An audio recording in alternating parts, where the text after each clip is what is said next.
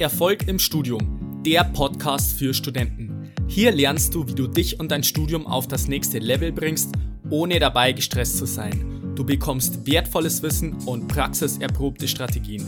Mein Name ist Fabian und ich wünsche dir viel Spaß bei dieser Episode. Grüße dich zu dieser neuen Episode. Schön, dass du wieder mit dabei bist. In der heutigen Folge möchte ich mit dir über ein sehr wichtiges Thema sprechen und zwar, wie man an komplexe Fächer im Studium rangehen sollte, beziehungsweise an Fächer, wo man vielleicht nicht nur auswendig lernen muss, sondern auch, sage ich mal, bestimmte komplexe Inhalte sich erarbeiten muss, vielleicht auch irgendwelche Rechenaufgaben hat, irgendwelche Sachen, wo man nicht einfach nur was auswendig lernen muss und da kann ich nämlich ein Lied davon singen. Ich habe ja Maschinenbau an der TU München studiert und äh, ich sag mal so, 70% oder 80% von dem Studiengang waren letztendlich Inhalte, die halt relativ komplex sind, wo man sich erstmal reindenken, reinarbeiten muss.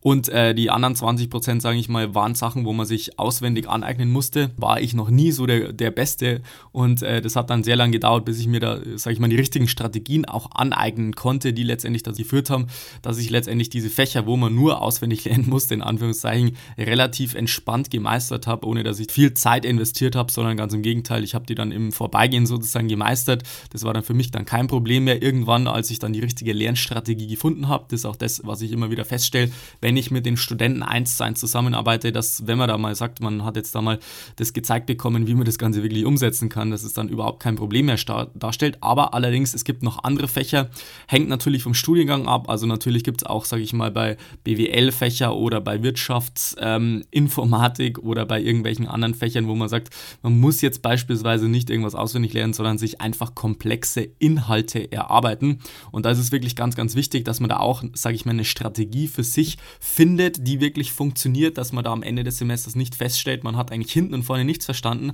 sondern man baut während dem Semester eine gute Grundlage auf und dann in der Klausurvorbereitung, sage ich mal, das Beste noch rauszuholen und in der Klausur dann auch eine Top-Leistung zu liefern. Und aus diesem Grund werde ich dir in der heutigen Podcast-Episode einfach mal, sage ich mal, die wichtigsten Tipps, Hinweise mitgeben, wie man an das Ganze rangehen könnte. Also das vielleicht noch so als Hinweis, wie gesagt, äh, ich habe da jetzt schon mit sehr, sehr vielen Studierenden zusammengearbeitet. Dementsprechend habe ich da auch schon einiges an Erfahrung, wie man das Ganze lösen kann. Und deswegen von mir einfach mal, sage ich mal, so ein paar Schritte, die du da einfach beachten kannst, wenn du sagst, allgemein, du hast einfach komplexe Fächer in deinem Studium und du möchtest da was reißen. Okay, dann würde ich sagen, starten wir gleich durch. Vielleicht zum ersten Tipp, das ist eigentlich meiner Meinung nach eine der wichtigsten Sachen, was die meisten Studenten einfach komplett vernachlässigen. Und zwar geht es darum, dass du sagst, du kümmerst dich am Anfang des Semesters schon darum, wie die Klausur exakt aussieht. Und was meine ich damit exakt? Also es reicht nicht nur aus zu sagen, okay, ich schreibe jetzt in diesem Semester beispielsweise, bei mir waren es jetzt äh, beispielsweise das Fach technische Mechanik, da schreibe ich jetzt eine Klausur, das ist ganz schön, aber das war es dann auch schon wieder. Man geht dann in die Vorlesung, man geht dann in die Übung, versucht irgendwie dabei zu bleiben, aber am Ende des Tages stellt man dann fest, meistens am Ende des Semesters erst, dass man nur oberflächliches Wissen sich angeeignet hat und letztendlich in der Klausurenphase total gestresst sich irgendwas aneignen muss, hinten und vorne nicht hinkommt, obwohl man vielleicht noch irgendwas üben möchte und dann vor der Klausur feststellt, man hat es wieder nicht geschafft. Das ist die Realität bei den meisten Studierenden, zumindest bei mir an der TU München war das so beim Maschinenbaustudium, dass die meisten da hinten und vorne nicht hingekommen sind deswegen ist es natürlich sinnvoll, wenn man sagt, man kümmert sich jetzt am Anfang des Semesters schon darum, wie sieht die Klausur aus. Also damit meine ich jetzt konkret, wie, welche Art von Aufgabentypen sind es? Sind es zum Beispiel MC-Aufgaben? Sind es offene Fragen? Sind es Rechnungen? Werden beispielsweise nur die Ergebnisse bewertet? Gibt es vielleicht eine Mischform, wo man sagt, hat vielleicht Kurzfragen, man hat vielleicht offene Fragen und so weiter? Das ist extrem entscheidend, weil sich letztendlich die Vorbereitung bzw. der komplette Lernprozess danach ausrichtet, wie die Klausur aussieht weil äh, letztendlich ist es so, dass du danach dich danach ausrichten solltest, wie du praktisch lernst, damit du am Ende natürlich auch die Art davon, wie das Ganze in der Klausur abgeprüft wird, schon während dem Lernprozess integrierst und nicht am Ende feststellst, okay, äh, es werden beispielsweise nur die Ergebnisse bewertet und du konzentrierst dich letztendlich auf irgendwelche komplett nicht relevanten Sachen. Deswegen ist es von Haus aus schon mal wichtig, dass man sich darum kümmert, wie schaut das Ganze im Detail in der Klausur aus. Weiterer Aspekt, ist zum Beispiel die Formelsammlung. Wenn du jetzt beispielsweise im Maschinenbau war so, du hattest bestimmte Fächer, da konntest du eine Formelsammlung mitnehmen. Teilweise gab es die ähm, vom Lehrstuhl, teilweise konnte man die selber schreiben, teilweise musste man die selber schreiben. Also das hängt sehr, sehr stark vom Lehrstuhl ab, vom Professor und so weiter. Und wenn man sich da am Anfang des Semesters schon drum kümmert, dann kann man beispielsweise auch mit einer vorgefertigten Formelsammlung vom Lehrstuhl auch aktiv während dem Semester lernen und üben. Das sorgt dann dafür, dass du schon mit dieser ganzen Thematik vertraut bist und eigentlich in der Klausurvorbereitung nur noch das Ganze, ähm, sage ich mal, verfestigen und anwenden musst und nicht jetzt, sage ich mal, eine oder zwei Wochen vor der Klausur dich mit, mit irgendeiner Formelsammlung zu beschäftigen, wo du überhaupt keinen Plan hast, wo du was nachschlagen musst und so weiter. Also nochmal vielleicht als Beispiel von meinem Maschinenbaustudium. Bei mir gab es zum Beispiel das Fach ME Maschinenelemente. Da hast du auch eine, eine riesige Formelsammlung und wenn du da nicht durchblickst, dann wird es dementsprechend schwierig, eine Woche vor der Klausur sich da zurechtzufinden. Deswegen ist es wichtig, dass man da während dem Semester schon mit solchen Sachen arbeitet und das erlaubt ja auch im Lernprozess sozusagen diese Anhalte zu finden, diese Fixpunkte, wo du sagst, okay, da kannst du letztendlich nachschauen, ohne dass du sagst, hey, ich weiß überhaupt gar nicht, was ich überhaupt in der Klausur verwenden darf, ob Taschenrechner oder nicht. Das ist vielleicht ein weiterer Aspekt. Und deswegen ist es ganz, ganz wichtig, dass man, sage ich mal, sich ein sehr, sehr detailliertes Bild über die Klausur schafft. Das hat was mit dem Thema Formelsammlung zu tun. Äh, Taschenrechner, was ist bei mir beim Maschinenbau so. Und dementsprechend kann ich dir das nur als Hinweis geben, dass du dich am Anfang schon darum kümmerst. Und was dann natürlich als Tipp geht, das ist zum einen das Thema Altklausuren. Das gibt es nicht in jedem Fach, muss ich zugeben, aber wenn es Altklausuren gibt, dann kannst du dich im Vorfeld schon erkundigen, wie sieht das Ganze in der Klausur aus, welche Aufgabentypen werden abgefragt und es hilft dir schon enorm, wenn du praktisch am Anfang des Semesters einen Blick in die Altklausuren äh, wirfst, um letztendlich dann mal ein Bild zu bekommen, wie sieht das Ganze oder wie könnte das Ganze in der Klausur aussehen. Wie du das Ganze auch herausfinden kannst, ist das Thema Kommilitonen bzw. Tutoren. Vielleicht findest du irgendwelche anderen Studenten, die das Ganze schon absolviert haben. Deswegen ist es ja auch immer wichtig, dass du ein Netzwerk hast an der Uni. Kann ich nur immer wieder betonen, einfach ein Netzwerk an der Uni von, von Studenten, sowohl jetzt in deinem Semester als auch vielleicht ein, zwei, drei Semester höher, um letztendlich da, sag ich mal, dir das ganze Wissen bzw. die Informationen zu holen, um letztendlich nicht das Ganze so zu strukturieren, dass du am Ende nicht dabei rauskommst, äh, wo du möchtest, sondern ganz im Gegenteil von Anfang an sozusagen das so effizient und effektiv wie möglich zu gestalten und dir da das Wissen anzueignen, beziehungsweise die Informationen, die letztendlich dann für die Klausur relevant sind. So, das war es jetzt zum Thema vorab, äh, beziehungsweise der erste Tipp, dass du sagst, du beschäftigst dich erstmal mit der Klausur.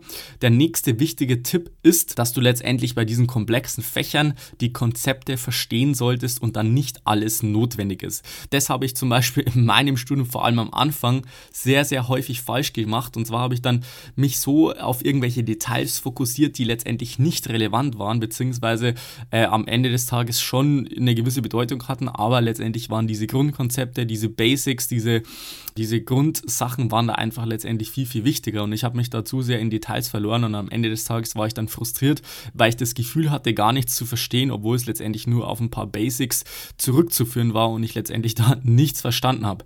Deswegen mein bester Tipp, den ich dir da geben kann beim Thema komplexe Fächer meistern, beziehungsweise, sage ich mal, bei Fächern, wo du nichts auswendig lernen musst, es ist nicht wichtig, zu 100% die Theorie zu verstehen, um danach das üben und anwenden zu können. Also vielleicht nochmal der Satz. Es ist nicht wichtig, zu 100% das Ganze theoretisch verstanden zu haben, um das Ganze in der Übung, in der Rechenaufgabe anwenden zu können.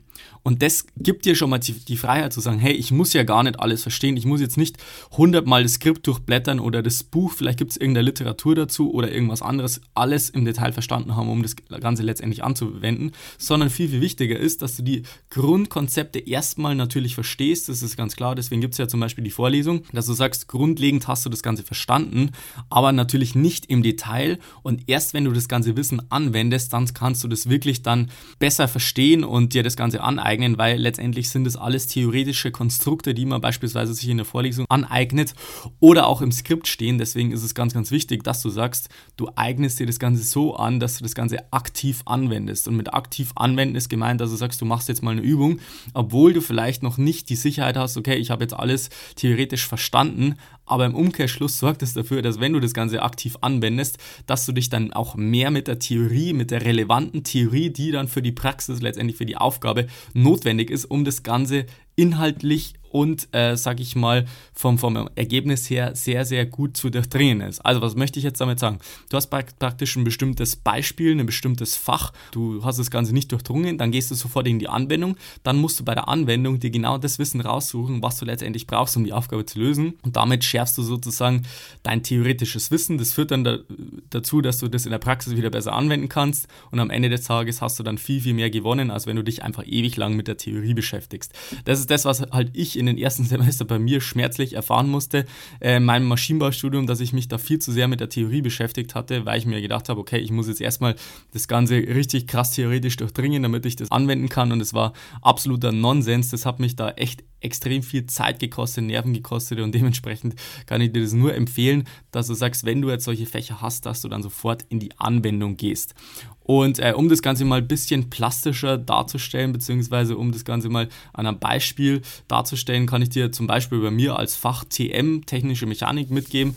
Das kannst du bestimmt auf dein Studium irgendwie auch in gewisser Weise anwenden. Und zwar war es bei uns so, wir hatten dann ein Buch zu lesen als Vorbereitung und dann gab es eine Vorlesung, dann gab es eine Zentralübung, dann gab es Tutorübungen und am Ende des Tages gab es natürlich dann auch Altklausuren. Also was ich dann äh, ab dem zweiten, dritten, dritten Semester dann erst gemacht habe, war letztendlich erstmal zu schauen, okay, was waren die Themen, was waren die Problematiken, die in der Klausur höchstwahrscheinlich drankommen, die Schwerpunkte, das habe ich dann aus den Altklausuren erfahren und halt von Kommilitonen aus dem höheren Semester. Da wusste ich schon mal grob am Anfang des Semesters, um was geht's, was muss ich wirklich im Detail wissen. Dann gab es ein Buch, das musste man als Vorbereitung lesen. Da habe ich zum Beispiel nicht das komplette Kapitel durchgelesen, sondern nur die Einleitung und die Zusammenfassung. Das hat mir einerseits extrem viel Zeit gespart und andererseits auch extrem viel Frust, weil ich war jetzt nicht der Typ, der sich das Ganze durchliest und dann sofort alles checkt, sondern ich habe mir letztendlich die Einleitung durchgelesen und die Zusammenfassung. Und das Coole war natürlich, in der Zusammenfassung waren die ganzen Konzepte drin gestanden, die man dann nach diesem Kapitel drauf haben musste, aber natürlich nicht irgendwelche Herleitungen und so weiter. Aber ich wusste schon mal, das sind die Grundkonzepte, die ich jetzt verstehen musste in dieser Vorlesung. Ich bin dann in die Vorlesung gegangen, mir hat das sehr, sehr viel gebracht, muss ich sagen. Ähm, habe dann durch diese selektive Wahrnehmung, dass ich davor schon praktisch mit diesen Konzepten mich beschäftigt habe, natürlich nicht im Detail, aber grundlegend in der Zusammenfassung hatte ich schon mal diese selektive Wahrnehmung sozusagen aktiviert, dass ich sage, hey, wenn jetzt in der Vorlesung auch sowas ähnlich drankommt, dann muss ich da wirklich aufpassen, dann muss ich da wirklich mich reindenken und alles andere ist beispielsweise irgendwelche Herleitungen, das ist vielleicht gar nicht so relevant zum aktuellen Zeitpunkt und es ist auch nicht so wichtig, wenn ich das Ganze nicht verstanden habe. Das war letztendlich der Punkt. In der Nachbearbeitung habe ich das Ganze noch versucht zu durchdringen, natürlich jetzt nicht fünf Stunden, so wie ich jetzt das Ganze dir vermitteln zu versuche, sondern einfach zu diese Konzepte noch nochmal zu durchdringen, vielleicht ein paar Notizen machen, vielleicht ein paar Formeln zusammenschreiben. Letztendlich war das dann für mich ausreichend, dass ich gesagt habe, okay, mit dem Wissen gehe ich jetzt zum Beispiel in die erste Übung, in die erste Zentralübung, in die erste Vorbereitung auch für die Hausaufgaben, sage ich jetzt mal, die wir dann wöchentlich bekommen haben. Das Ganze habe ich versucht aktiv anzuwenden. Das hat nicht immer geklappt, aber ich habe letztendlich dann mich sofort reingearbeitet, habe dann bestimmte Fragestellungen gehabt und habe dann, sage ich mal, im Tipp 3, sage ich mal, kann ich dir jetzt mitgeben. Tipp 3 ist, dass du einfach äh, Lerngruppen nutzt bzw. Sprechstunden. Das habe ich dann da aktiv umgesetzt bzw. hatte da einfach Kommilitonen, die da auch sehr, sehr ambitioniert waren, mit denen man sich da regelmäßig austauschen konnte. Und zusätzlich habe ich halt das Angebot der Sprechstunden genutzt. Ich weiß nicht, wie das jetzt an deiner Uni ist. Bei mir war es so, es waren Sprechstunden während dem Semester, die waren nicht so häufig besucht, also da war ich immer relativ alleine. Am Ende des Semesters ist dann die große Panik ausgebrochen, da waren sie dann überfüllt, da bin ich dann nicht mehr in die Vorlesung, äh, in die, in die Sprechstunde gegangen, weil letztendlich habe ich dann unter dem Semester schon mir das Ganze angeeignet und musste dann am Ende des Semesters gar nicht mehr diese ganzen Lücken auffüllen. Das war letztendlich das Prinzip und das hat sich als sehr, sehr erfolgreich herausgestellt, weil ich letztendlich das Ganze aktiv angewendet habe. Ich habe dann auch die Inhalte, die relevant waren, wirklich sofort verfestigt und nicht nur auf einer oberflächlichen Basis, wie das die meisten Studenten machen, die dann sagen, okay, sie gehen jetzt in die Vorlesung, dann rechnen sie vielleicht jetzt mal eine Übung durch und dann schauen sie, dass sie das Ganze irgendwie hinbekommen, sondern dass man sagt, man versteht es in der Tiefe, macht sich dann vielleicht noch Notizen in der Lösung beispielsweise, wo man sagt, da ist man jetzt von Anhieb nicht drauf gekommen und dann gilt es letztendlich, wenn man sich das Ganze erarbeitet hat, und wie du siehst, muss das jetzt nicht unbedingt ein, ein riesen Zeitfaktor sein, wo man sagt, man muss jetzt ewig lang viel Zeit investieren, wenn man das Ganze wirklich weiß, wie man da fragen kann, wie man an das Ganze rangeht. Dass man letztendlich sagt, im, im allerletzten Schritt, im Tipp 4, sage ich mal so, äh, wenn, du, wenn du das jetzt auf Tipps herunterbrechen magst, im Tipp 4 ist es dann so, dass du dann ganz, das Ganze natürlich üben, üben, üben, üben musst. Und es führt dann zu zwei verschiedenen Effekten. Und zwar ist es zum einen so, dass du sagst, wenn du diesen Lernprozess zeitlich entzehrst, dann kannst du das Ganze viel entspannter angehen. Also da ist jetzt jetzt noch, noch keine Raketenwissenschaft dahinter. Das ist auch für die meisten Studenten relativ klar, dass man sagt, wenn man früh anfängt, dann ist man auch, sage ich mal, da ein bisschen entspannter. Das ist schon mal der eine Teilaspekt. Aber was noch viel, viel wichtiger ist, du kannst das Ganze viel mehr im Langzeitgedächtnis transferieren und kannst dann sagen, hey, äh, ich habe jetzt beispielsweise am Anfang des Semesters schon aktiv mitgearbeitet, habe mir schon gewisse Inhalte erarbeitet und durch diese zeitliche Entzehrung sorgt es dann dafür, dass du dir dann praktisch dieses Transferwissen oder diese Routinen, diese Lernroutinen, diese Leistungsroutine, die man in der Uni natürlich dann etablieren sollte, wenn man einen gewissen Anspruch an sich selber hat, dass man die schon etabliert hat und letztendlich in der Klausurvorbereitung, also ich sag mal ein, zwei Wochen vor der Klausur, schon viel, viel weiter ist als die allermeisten anderen Studenten und das Ganze dann nur noch vertieft üben und lernen muss. Da kann man dann natürlich auch dann die Altklausuren zu Rate ziehen. Das ist natürlich, wenn es das gibt, dann ist es natürlich eine richtig coole Sache. Ansonsten, wie gesagt, war es bei mir immer so, ich war dann eine Woche oder zwei Wochen vor der Klausur schon so weit, dass ich sage, ich bin jetzt auf jeden Fall safe durch. Also ich habe die Klausur auf jeden Fall bestanden und in den letzten ein, zwei Wochen ging es dann nur noch darum, dass ich sage, okay, jetzt übe ich das Ganze nochmal im Detail, jetzt schaue ich, vielleicht gibt es irgendwelche kleinen Kleinigkeiten, wo ich sage, das habe ich jetzt noch nicht im Detail alles durchdrungen. Da habe ich mich darauf dann fokussiert und es hat immer super geklappt und deswegen kann ich dir das auch empfehlen, dass du sagst, hey, diese ganze Problematik mit den komplexen Fächern, die ist eigentlich gar nicht so schlimm, wenn man das Ganze weiß, wie man das richtig rangeht. Das ist natürlich jetzt nur ein Beispiel bei mir, zum Beispiel aus der technischen Mechanik beim Maschinenbaustudium. Also ich habe natürlich jetzt auch schon hunderten von anderen Studenten da Tipps und Hinweise gegeben. Das muss man teilweise auch, sage ich mal, vom Fach, vom Professor und vom Studiengang natürlich abhängig machen. Also es ist jetzt keine Universallösung, die jetzt für, für jeden Studiengang bzw. für dich auch gilt. Von daher das vielleicht nur als Tipp, als Hinweis, wie man sowas angehen könnte.